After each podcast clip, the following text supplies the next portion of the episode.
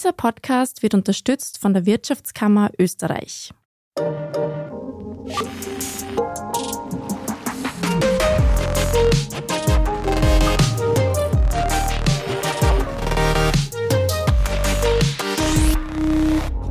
Herzlich willkommen bei Lohnt sich das, dem Standard-Podcast über Geld. Mein Name ist Davina Brumbauer und ich darf euch heute zu einer sehr gefragten Folge begrüßen. Wir widmen uns nämlich einem Thema, das uns schon von einigen HörerInnen nahegelegt wurde, und zwar dem ethischen Investieren. Können wir beeinflussen, ob mit unserem Geld etwas sozial Sinnvolles passiert? Und wie geht das? Das sehen wir uns heute gemeinsam mit unserem Gast Fabian Scholder an.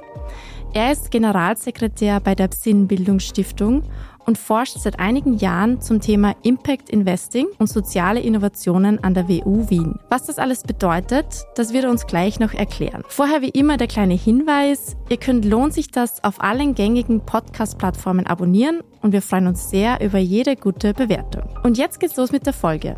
Hallo Fabian. Hallo, schön, dass ich da sein darf. Schön, dass du da bist. Fabian, immer mehr Menschen wollen nachhaltig und sozial handeln. Ist das auch bei der Geldanlage ein Thema? Und sind denn Konten bei der Bank und Investments per se nicht nachhaltig und unsozial? Das sind gleich ganz viele große Fragen in einem. Also ich glaube, dass zunehmend, dass die Frage nachhaltig zu investieren und auch das Geld in irgendeiner Form ethisch, sozial, nachhaltig zu veranlagen, immer mehr ein Thema wird. Das ist so. Also das sehen wir auf jeden Fall. Die Frage, ob ein gewöhnliches Bankkonto jetzt nachhaltig ist oder nicht, da gibt es viele Ebenen dazu, glaube ich. Also es ist ja im Grunde so, wir legen unser Geld auf die Bank und das liegt ja nicht unangetastet auf meinem Bankkonto, sondern das ist Geld, mit dem die Bank dann irgendwas tut und ich habe sozusagen eine Gutschrift an so vielen digitalen Geldpunkten, wie mein Konto mir sagt. Und die Frage verlagert sich damit eigentlich ein Stückchen weiter. Was tut denn die Bank mit dem Geld, das ich ihr sozusagen zur Verfügung stelle, während ich es auf meinem Bankkonto nicht nutze? Und das per se ist ja auch noch nicht nachhaltig oder böse. Da ist eher die Frage, was tut denn dann eine Bank mit diesem Geld. Und dann wird es sehr schnell komplex. Das kann natürlich sehr nachhaltig angelegt werden von dieser Bank. Das kann auch gar nicht nachhaltig angelegt werden von der Bank. Und in den meisten Fällen weiß ich das ganz einfach nicht, was meine Bank mit diesem Geld tut. Mhm. Also es geht jetzt für mich als Privatanlegerin darum zu kontrollieren, was denn mit dem Geld, das ich bei der Bank habe, passiert. Jetzt noch kurz der Hinweis, wer sich für grünes Investieren interessiert, was ja auch zum Thema Nachhaltigkeit gehört, der kann sich das in der Folge 10 von Lohnt sich das nochmal anhören. Da haben wir uns nämlich ganz dieser Frage gewidmet. Heute sehen wir uns aber speziell das sozial faire und ethische Investieren an. Also, Du hast gesagt, es ist ein bisschen kompliziert. Welche Möglichkeiten habe ich denn bei klassischen Investments? Gerade für Normalsterbliche wie dich und mich ist das natürlich was anderes, als wenn ich als High Net Worth Individual mit viel Geld oder als Fonds agiere. Äh, tatsächlich gibt es relativ wenig Möglichkeiten, wirklich zu investieren und sicher zu gehen, was mit diesem Geld passiert, weil wenn ich an einem Fonds oder mich an einem, auch über ein nachhaltiges Bankkonto oder sowas an, meistens sind das dann Fonds und eine Art Fondssparen oder Fondsinvestieren beteilige, es gibt ja auch da verschiedene Ebenen und Abstufungen der Transparenz. Also bei allen guten Intentionen, die da auch drinnen stecken, ist es für mich nicht immer ersichtlich, was da wirklich passiert. Und mit kleinen Beträgen bin ich aber ein Stück weit auf solche Sachen angewiesen, wenn ich mich nicht im großen Stil damit befassen möchte, was ich tue. Und da ist auch bei großen Banken oder gerade bei großen Banken meistens die Schwierigkeit, nachhaltige Investments so weit im Detail zu verstehen, dass man sicher gehen kann, dass da alles wirklich nachhaltig und fair und sozial abbrennt. Also da kann man dann so weit gehen und beginnen, in jedes einzelne Investment eine Wirkungsmessung durchzuführen, was wahnsinnig aufwendig ist und tatsächlich nicht passiert. Und würde es passieren, würde sich dieses Investment überhaupt nicht mehr rechnen, weil dieser Aufwand auch enorm viele Kosten bringt. Das heißt, die Frage ist da, inwiefern das überhaupt feststellbar ist bei solchen Produkten. Es gibt dann verschiedene Ansätze, zum Beispiel, man spricht dann von Portfolioverschmutzung. Das heißt, wir haben in unserem Portfolio, wenn es eine Verschmutzungsrate von unter 5% ist, sind da halt nicht mehr als 5% Kinderarbeit und Waffen und Pornografie oder böse Sachen oder Öl drinnen. Und dennoch ist es nachhaltig, weil es nur 5% böse ist. Also das ist ein Ansatz, den man da hat. Ein anderer ist die ganzen ESG-Kriterien, wo man versucht, Investments nach gewissen Kriterien zu clustern. Das machen manche Banken radikaler, andere weniger radikal. Aber auch da ist natürlich so ein bisschen die Frage, das ist nach oberflächlichen Themen sortiert und das ist letztlich auch alles, was man in diesen großen Volumina machen kann mhm. als Bank. Wenn ich als Individuum mein Geld wirklich nachhaltig anlegen möchte, werde ich wahrscheinlich nicht drum herum kommen, mich viel mehr im Detail damit zu befassen, was ich mit diesem Geld tue und direkter investiere oft. Versuchen wir es mal der Reihe nach durchzugehen. Du hast jetzt schon die ESG-Kriterien genannt, von denen haben wir jetzt im Podcast schon öfter gehört. Mhm. Kannst du die nochmal erklären für uns? Okay, die ESG-Kriterien sind im Grunde eine von vielen Maßnahmen, die irgendwie herangezogen werden und die im Finanzbereich schon eher angekommen sind. Das ist, ich hoffe, ich bringe es zusammen, Ecological, Social und Governance ist das dritte. Das heißt, ich schaue mir an, ist es ökologisch, ist es sozial und ist da eine Governance dahinter, letztlich auch die Transparenz, die da reinfällt. Das sind jetzt große Begriffe und da gibt es auch viele Unterbegriffe und im Grunde sind das die Fragen, die ich mir in dem Fall als Bank oder als Fonds, als Investor oder Investorin stelle, wenn ich ein Investment auswähle oder mir überlege, wohin stecke ich mein Geld. Und da stelle ich die Frage, ist das ökologisch okay, ist das sozial okay und ist da eine Governance da, dass ich das auch transparent nachvollziehen kann. Aber was ist jetzt ökologisch okay, was ist sozial okay? Und das ist genau diese Schwammigkeit, die man dann teilweise ausnutzen kann, wo natürlich manchmal sehr gute Intentionen da sind und man versucht, das wirklich ehrlich so zu machen. Manchmal ist es Greenwashing und das ist von außen de facto nicht feststellbar. Du hast schon gesagt, es ist ein bisschen schwierig, diese Kriterien sicherzustellen und vor allem für den Endkonsumenten und die Endkonsumentin. Und du hast auch gesagt, es ist möglich, dass Unternehmen dadurch eine Art von Greenwashing betreiben. Hast du denn Beispiele für erfolgreiche ESG-Aktien?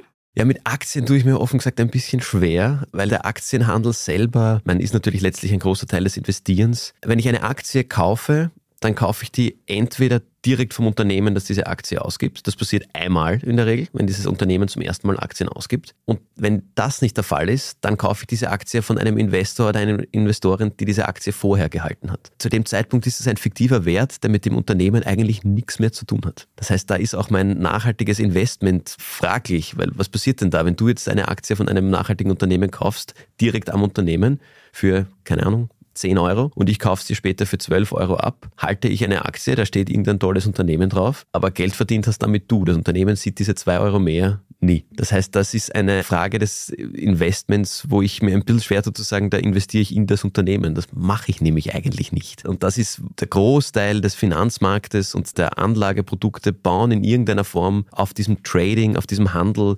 der Wertpapiere auf, die selber mit dem Unternehmen in der Form eigentlich nicht mehr in Verbindung stehen. Wenn das Unternehmen gut performt, wird es als wertvoll wahrgenommen und die Leute zahlen tendenziell mehr für eine Aktie. Aber das ist der Business Case, das ist, wie man Geld im großen Stil eigentlich heutzutage am Finanzmarkt erwirtschaftet. Und das hat ja mit den Inhalten der Unternehmen, deren Aktien hier gehandhabt werden, eigentlich nichts zu tun. Gleichzeitig entsprechen aber auch Unternehmen wie Nestle zum Beispiel den ESG-Kriterien, oder? Ja, das ist halt wieder die Frage, wie lege ich diese ESG-Kriterien aus? Also mein Beispiel ist da immer die OMV, die in dem Fall nicht ESG, wobei sie da sicher auch gewisse Zertifikate halten, sondern in den Sustainable Development Goals argumentieren, dass sie total nachhaltig sind, weil sie bieten faire Arbeitsplätze an. Und ja, eh, machen sie auch, ja. Und da gibt's tolle Maßnahmen, die sie setzen. Aber am Ende sind sie immer noch ein Ölkonzern, der Raubbau an unserer Umwelt betreibt. Ich kann mir hier meine nachhaltigen Punkte abholen oder meine sozialen Punkte abholen. Ich muss es mir im Gesamtbild anschauen. Und das ist eine Ebene mehr, wo man halt noch dazu als privater, normalsterblicher, nicht superreicher Investor oder Investorin sich schwer tut, durchzublicken. Weil Nestle, OMV, na gut, da kann ich ein bisschen nachlesen, die kenne ich vielleicht. Aber wenn ich in einen Fonds an meiner Bank investiere, dann kann ich wahrscheinlich einsehen, ungefähr, was für Unternehmen da drinnen sind, wenn ich das möchte. Die kenne ich aber auch nicht alle und das sind ja wahnsinnig viele. Das heißt, da kann ich nicht für jedes einzelne Unternehmen genau schauen, passt mir das rein oder passt mir das nicht rein und ist das für mich insgesamt nachhaltig genug.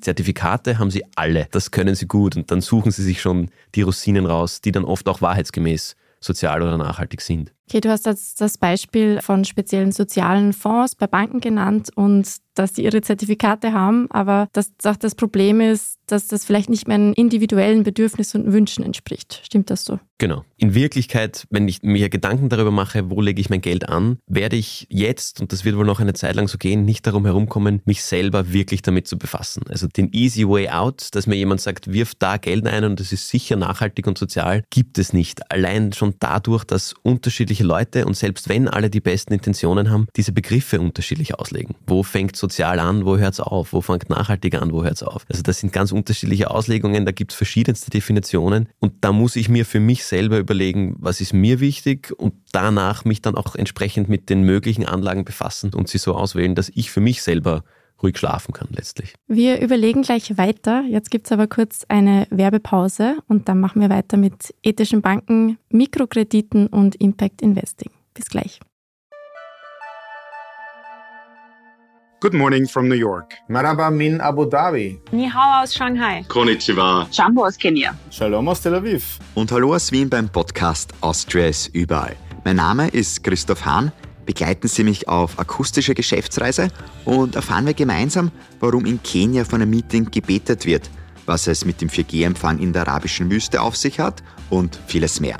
Kommen Sie mit, Austria ist überall, überall, wo es Podcasts gibt. Bei uns geht es wieder weiter. Fabian, wie sinnvoll sind denn eigens gegründete ethische Banken, die mit dem eingezahlten Geld ausschließlich soziale Projekte fördern? Also wie sinnvoll ist jetzt eine, auch wieder eine große Frage. Ich glaube, die haben es einfacher in gewisser Hinsicht, weil sie dafür gegründet sind, keine Altlasten sozusagen mitnehmen, weil sie keine Rückzahlungszinsen versprechen, die sie in der Vergangenheit gebracht haben. Sie bauen das neu auf und können diese Themen der sozialen oder nachhaltigen Fokussierung mitnehmen von Anfang an und damit aufbauen. Das ist eine einfachere Möglichkeit, sage ich mal, in gewisser Hinsicht. Es ist aber gleichzeitig natürlich auch schwierig, weil wir auch wissen, dass viele dieser sozialen Investments nicht immer, zumindest nicht auf Anhieb, gleich hohe Renditen versprechen wie weniger soziale Investments. Das wäre meine nächste Frage gewesen, ob es nämlich auch profitabel ist. Mhm. Da gibt es auch unterschiedliche Antworten auf die Frage. Zum einen, wir haben im großen Stil auch mit Banken und Investoren und Investorinnen gesprochen. Da ist bei vielen, die viel Geld investieren, also es sind keine Endkonsumenten oder Konsumentinnen wie du und ich, sondern die investieren in größeren Tickets. Bei vielen ist eigentlich die Meinung weit verbreitet, Wirkung kostet Rendite. Das heißt, soziale, ökologische Wirkung senkt meine Rendite. Eine Ausnahme dazu sind sicher Green Tech-Geschichten, wo man relativ klar CO2-Einsparungen nachweisen kann. Auch da geht es natürlich von bis, wie echt diese Einsparungen wirklich sind, aber im Großen und Ganzen sind wir da relativ transparent im Vergleich zu viel komplexeren sozialen Themen. Und ein zweiter Punkt, dazu habe ich jetzt eine Masterarbeit betreut im letzten Jahr. Das sehen wir immer wieder in den letzten Jahren. Nachhaltige Investments mit einer gewissen sozialen Fokussierung oder einer ökologischen Fokussierung sind tendenziell krisenresistenter. Das heißt, die sind vielleicht nicht auf Anhieb so profitabel, sind aber, gerade was wir jetzt im letzten Jahr gesehen haben oder auch 2008 in der Wirtschaftskrise, sind diese Investments stabiler und weniger volatil als große, natürliche, risikoreiche Investments. Also von dem her kann man schon sagen, dass da rein wirtschaftliche Interessen auch dafür sprechen können, auf dieser Ebene zu investieren. Was in Österreich ein Beispiel, was wir kennen zum Beispiel, ist der soziale Wohnbau, der gemeinnützige Wohnbau. Das ist gerade für Versicherungen eine relativ sichere Anlage, die Immobilien in sich hat und damit grundsätzlich als sicher gilt und durch so ein bisschen die soziale Zielsetzung natürlich einen gesellschaftlichen Mehrwert bringt und sehr planbar langfristig funktioniert. Also das gibt's und das hat auch seine Gründe für sich. Inwiefern das für Kleinanleger, Kleinanlegerinnen zugänglich ist, hängt natürlich immer davon ab und ist in der Regel nicht der Fall. Dann gibt es ja auch noch Banken und Organisationen, einige haben vielleicht schon davon gehört, die mit Hilfe von Mikrokrediten Entwicklungshilfe leisten. Wie sieht das denn mit denen aus? Also das ganze Microfinance-Thema ist meistens ein wirkungsvolles und ist relativ einfach. Dem kann man relativ leicht einerseits den sozialen Mehrwert abkaufen, sage ich mal, oder glauben.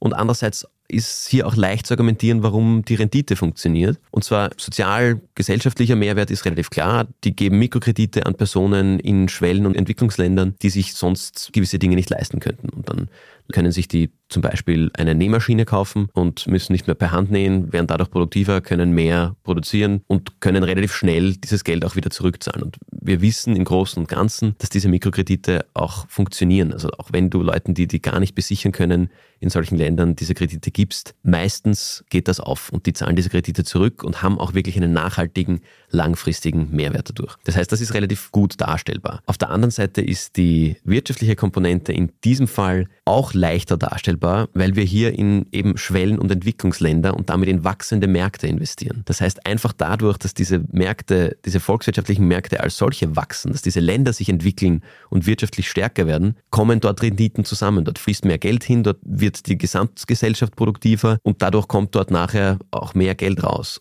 Das Wachstum ist einfach ein ganz anderes, als wenn ich in Österreich in ein soziales Unternehmen investiere, weil die sozialen Probleme hier viel komplexer und kleinteiliger sind und die bis zu einer Rendite nachzuvollziehen, ist wesentlich schwieriger, nachdem hier schon ein sehr hohes Level an sozialer Sicherheit und an sozialen Standards sowie auch wirtschaftliches Level herrscht. Das heißt, da ist die Wachstumsrate in Schwellen- und Entwicklungsländern deutlich höher und verspricht damit glaubwürdig auch höhere Renditen. Wenn ich aber jetzt zum Ziel habe, meine eigene Altersvorsorge zu sichern, ist das dann langfristig auch eine Option für mich? Gute Frage. Ja, das ist jetzt vielleicht ein bisschen die Diskrepanz hier. Die Altersvorsorge sichern geht ja meistens damit einher, dass ich mich eigentlich nicht damit befassen möchte. Das heißt, da ist sicher der leichtere Weg und auch vertretbar zu einem gewissen Grad zu sagen, ich investiere in irgendeinen nachhaltigen Fonds oder ein Finanzprodukt, das mir das einigermaßen glaubwürdig versprechen kann. Ich denke mir, die Microfinance-Thematik, wenn ich da die Möglichkeit habe, in so einer Bank mein Geld anzulegen, ist das sicher auch eine gute Möglichkeit. Da sind natürlich schon auch wieder, also die Mikrokredite selber funktionieren relativ kurzfristig. Das heißt, da kommt auch relativ schnell eine gewisse Rendite rein. Aber ausschlaggebend für den Mehrwert ist immer noch die Tatsache, dass es da Ungleichheit ist. Und je nachdem, wie weit ich ethisch, moralisch damit leben kann oder nicht, ist das auch ein Faktor, den man wohl mit rein bedenken sollte. Jetzt sind wir schon einige Optionen durchgegangen. Unterm Strich bleibt aber noch immer, es ist entweder sehr viel Aufwand oder die Transparenz fehlt. Was wir noch nicht besprochen haben, ist Impact Investing. Das ist der Bereich, in dem du tätig bist. Was bedeutet denn das? Ja, Impact Investing hat letztlich in der Definition genau diese Elemente. Ich möchte eine finanzielle Rendite aus einem Investment raus und ich möchte einen messbaren sozialen, gesellschaftlichen Mehrwert generieren. Das heißt, ich habe sowohl nona messbar quasi die Eurozeichen, wie viel ich daran verdient habe und in genauso harten Zahlen greifbar den gesellschaftlichen, sozialen, ökologischen Mehrwert, den mein Investment bewirkt hat. Ist ein schönes Konzept, sage ich mal, funktioniert in erster Linie in sehr direkten Investmentbeziehungen. Das heißt, ich habe vorher darüber gesprochen, über die Aktien. Das heißt, der Investor, die Investorin investiert direkt in das Unternehmen. Da gibt es kaum große Zwischenschritte, kaum viel Fondsebenen oder sowas, die das dazwischen managen, sondern gerade wie das in Österreich momentan passiert, kennen hier die Investoren und Investorinnen direkt die Gründer und Gründerinnen von den Unternehmen, in die sie investieren. Das ist für Normalsterbliche schwierig, weil das meistens einfach große Summen sind, die hier gebraucht werden. Also Unternehmen nehmen da kaum 5 Euro oder von mir aus auch 20, 200 Euro Investments, da sprechen wir über mindestens 20, 30, 50, 100.000 Euro. Das heißt, das ist relativ hochschwellig und für Normalsterbliche, wie ich es jetzt immer nenne, oder Kleinanleger und Anlegerinnen nicht wirklich greifbar. Das nächste, wo wir daran herankommen, sind Crowd-Investing-Themen, die immer mehr kommen.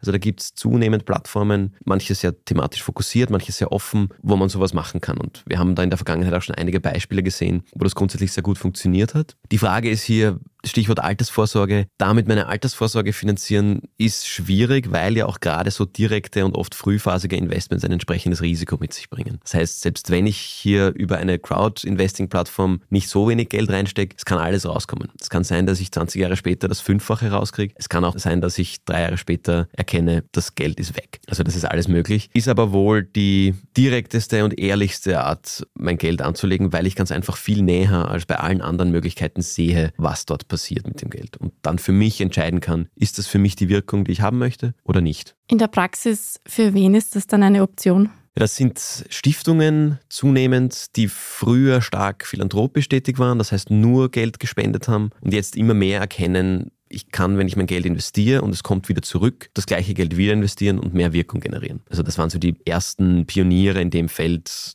eigentlich aus dem Begriff Mission Investing kommend, die so begonnen haben zu investieren. Gerade in Österreich und in unserer Gegend sind das primär, sind wohl auch die eine oder andere Stiftung und sonst primär High Net Worth Individuals, also sehr wohlhabende Einzelpersonen, die dann auch das Thema Wirkung, Wirkungsmessung, weil per Definition müsste Impact Investing eigentlich immer eine Messung verlangen, die wahnsinnig viel Geld kostet und sehr aufwendig ist. Und als wohlhabende Einzelperson kann ich, wenn ich nah genug dran bin, das quasi meiner Bauchmessung überlassen. Und wenn ich auch genug Geld gebe, lassen sie mich auch nah genug hinein, dass ich mir das anschauen kann. Das kommt dann mit anderen Schwierigkeiten in der Beziehung Investor, Investorin und Investee, aber gibt mir einen sehr guten Blick auf die Wirkung, die ich da erreiche mit meinem Investment. Und da gibt es immer mehr in Österreich und auch im deutschsprachigen Raum, die sich damit befassen und die das auch tun. Also es ist nach wie vor ein junges, ein kleines, aber doch Stück für Stück, würde ich sagen, ein wachsendes Feld. Gut, wir wagen uns an ein kleines Fazit. Ist ethisches Investieren für Klein- und PrivatanlegerInnen denn möglich? Da muss ich jetzt die wissenschaftliche Antwort bringen. Es kommt drauf an. Das kommt einerseits darauf an, wie ich für mich ethisches Investieren definiere. Wo fängt das für mich an, wo hört es auf? Also wenn ich das für mich auch ein bisschen breiter definiere, dann ist es wohl möglich, dann ist es mir vielleicht genug, in nachhaltige Fonds zu investieren. Das kommt auf der anderen Seite auch darauf an, warum ich das mache, was meine Zielsetzung aus diesem Investieren ist. Wenn meine Zielsetzung eine Altersvorsorge ist, muss ich wohl auch mit der entsprechend breiteren Definition leben können, damit sich das ausgeht. Wenn meine Zielsetzung ist, die Welt besser zu machen, auch dann ist es möglich. Wenn mein Ziel ist, die Welt sichtbar und klar für mich greifbar, unmittelbar besser zu machen, dann kann ich das wahrscheinlich weniger mit der Altersvorsorge kombinieren, sondern muss direkter und näher an die Investments heran. Das kann ich dann zum Beispiel mit einer Crowd-Investing-Kampagne machen, wo aber das Geld entsprechend risikoreicher investiert ist. Alles klar. Danke für das Gespräch. Danke auch. Das war's zum ethischen Investieren. Ich bedanke mich auch bei euch fürs Zuhören, liebe Hörerinnen und Hörer. Das ist unsere letzte Folge vor Weihnachten. Das Ganze lohnt sich. Das Team wünscht euch deshalb schöne Feiertage. Das sind neben Helene, Max und mir auch noch unser Cutter Christoph Grubitz und Podcast-Chef Scholt Wilhelm. Wir hören uns also erst im nächsten Jahr wieder. Am 11. Jänner geht's dann weiter bei uns. Zum Schluss nochmal eine weihnachtliche Erinnerung. Ihr könnt Lohnt sich das bei Apple Podcasts, Spotify oder überall dort, wo es Podcasts gibt, abonnieren. Wir freuen uns über Bewertungen sowie Feedback. Das könnt ihr uns an podcasts.derstandard.at schicken. Also kommt gut durch die Feiertage. Danke euch fürs Zuhören und Baba.